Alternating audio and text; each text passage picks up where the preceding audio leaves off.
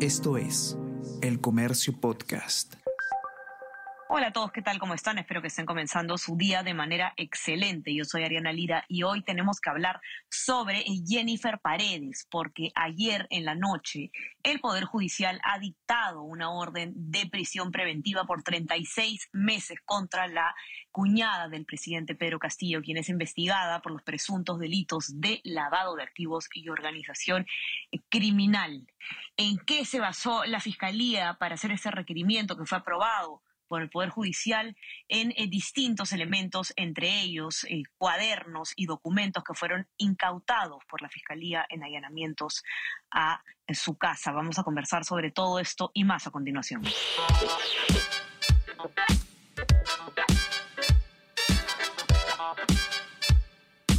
Esto es Tenemos que hablar con Ariana Lira.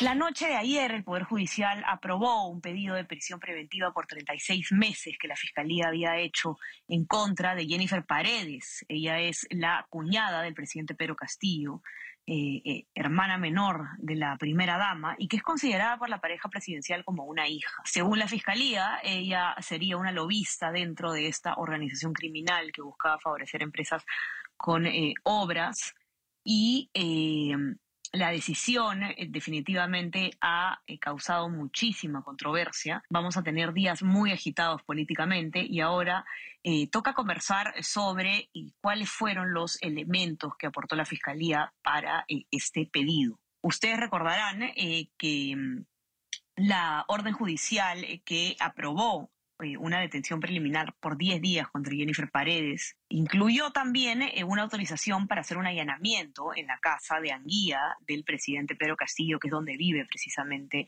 Jennifer Paredes. Y en esta eh, pesquisa, en este allanamiento, se encontraron diversos documentos y anotaciones que la Fiscalía ha utilizado en su pedido de prisión preventiva que fue resuelto la noche de ayer.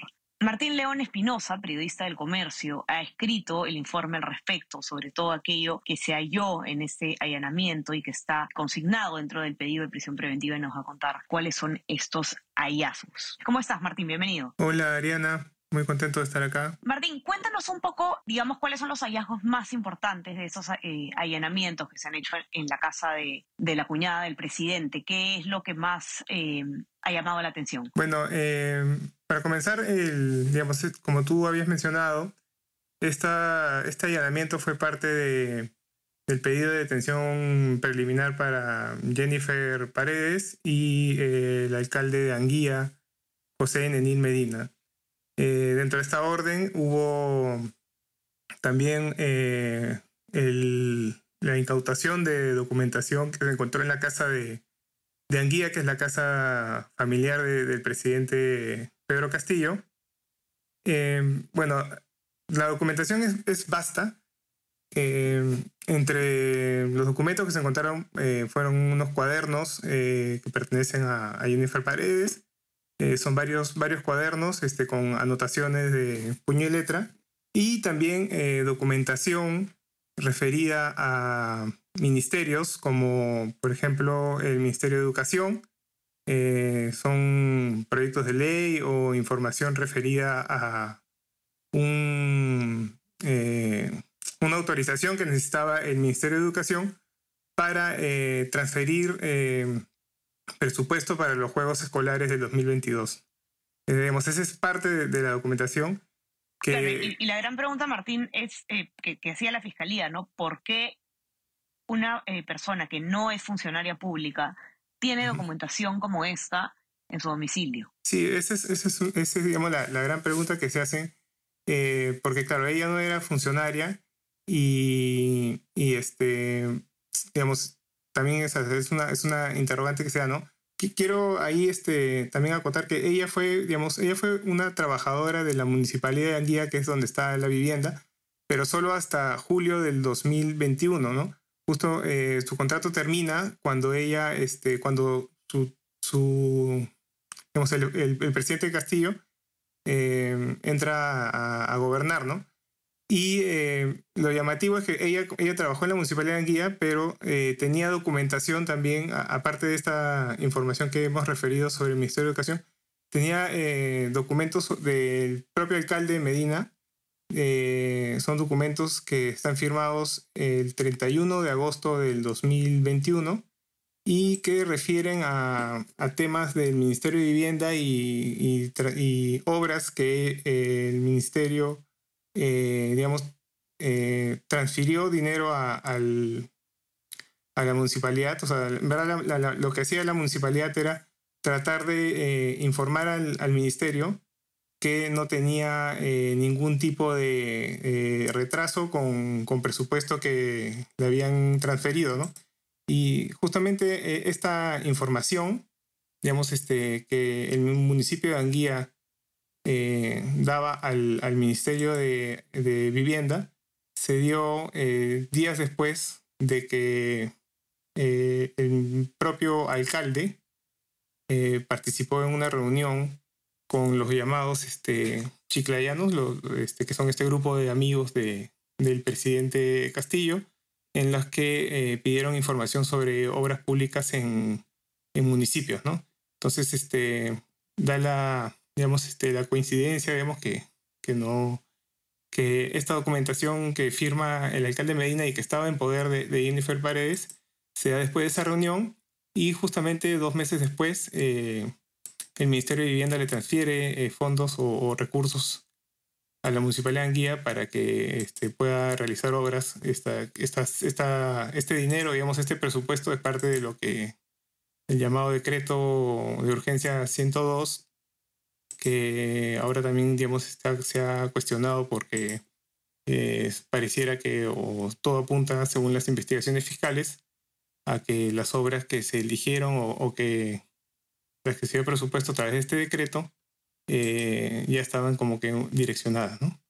correcto. Otra cosa que se encuentra también, Martín, en, los cuadernos es eh, algunos de los argumentos que ella eh, utilizó en su presentación en la Comisión de Fiscalización del Congreso. Sí, sí, también hay esa información y este, o sea, no, digamos, no, no habría nada de, raro en que hay, alguien pueda, digamos, prepararse para para una presentación, ¿no? Este, pero sin embargo, en este caso, lo, llamativo también, o sea, eh, no, no solo es que ella haya apuntado eh, lo que iba a decir, ¿no? Sino que este, por lo escrito también se evidencia que hubo coordinación con eh, el entonces este, congresista, bueno, el congresista este, Guido Bellido, que antes había sido primer ministro y miembro del de, Partido Perú Libre, que es por el que el presidente Castillo entró al poder, ¿no? Entonces este, esos apuntes evidencian que hubo una coordinación, ¿no? Y también que no debía hablar sobre ciertos temas eh, como obras públicas. Eh, entonces esas dos cosas son llamativas dentro de estos apuntes que se le encontraron. ¿no? Correcto. Otra cosa, Martín, que eh, consignas en tu informe es los apuntes sobre montos y sumas, ¿no? Que todavía no sabemos exactamente a qué se refieren, pero se encuentra, digamos, al costado de algunos nombres importantes como Lilia, que es el nombre de la primera dama.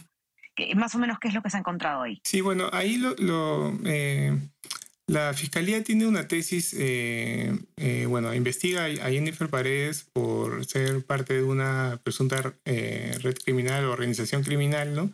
Que este, buscaba direccionar obras en en de municipios ¿no? este, relacionadas a, construcción y saneamiento. ¿no? Eh, para la fiscalía, eh, Jennifer Paredes era una lobista, ¿no? una lobista dentro de esta red. Eh, y al, digamos, al, recoger información o, este, bueno, como parte de la investigación, se encontró que ella este, realizaba bastantes, este, hizo, hizo bastantes transferencias en efectivo en un periodo de tiempo que va desde eh, octubre del 2021 hasta, hasta junio de, del 2022. Eh, y este, digamos, en, en este caso, eh, las, en los apuntes que ya este, tienen estos cuadernos, se nota que hay varias este, montos y transferencias que, montos en verdad, no, no, no, no, no dice exactamente, digamos, no tiene el signo de soles, pero son montos y sumas de, de cifras que incluyen a la primera dama y que eh, denotan que ella también, eh, digamos, eh, tenía un papel dentro de, su familia o, o, este, o en el ámbito en el que ella eh, se movía en el momento que escribió esto, en el que este, hacía coordinaciones de, de, de, montos de dinero, ¿no? Eh, lo curioso en este caso, eh, dentro de estas eh, anotaciones que tiene con, con, con cifras, es que, eh, uno, aparece Lilia Paredes, ¿no? Este, en, dos, en dos apuntes hemos encontrado que aparece Lilia Paredes por montos de 10 mil, este, y en unos incluso se suma 90 mil soles, unos 90 mil como número, que se, digamos, coincide con con el monto de las transferencias que ella realizó a, a diferentes personas a través del Banco de la Nación. ¿no? Esa es una co coincidencia, digamos, pero no, no este, todavía no hay una relación entre, entre la época en que escribió estos, estos apuntes y, digamos, este, y, las transferencias que hizo, porque las transferencias sí están establecidas, digamos, este, porque hay un registro de, bancario, ¿no? Así es. Eh, no, no nos va a alcanzar el tiempo para revisar todo lo que se ha encontrado en estos cuadernos que, que fueron presentados por la Fiscalía eh, en la noche de ayer. Así que los invito a leer el informe de Martín. Eh, ya saben que lo pueden encontrar en nuestra web, elcomercio.p, y también toda la cobertura especial sobre el caso de Jennifer Paredes y el presidente Pedro Castillo, esta presunta organización criminal. Lo encuentran en todas nuestras plataformas. Ya saben que estamos en, en, Spotify y Apple Podcast para que puedan escuchar todos nuestros podcasts. Y no se olviden también de suscribirse a nuestro WhatsApp, El Comercio Te Informa, para que puedan recibir lo mejor de nuestro contenido a lo largo del día. Martín, te mando un abrazo. Muchas gracias por estar acá. Gracias, Ariana. Ya estamos conversando entonces nuevamente el día miércoles. Chao, chao. Tenemos que hablar con Ariana Lira.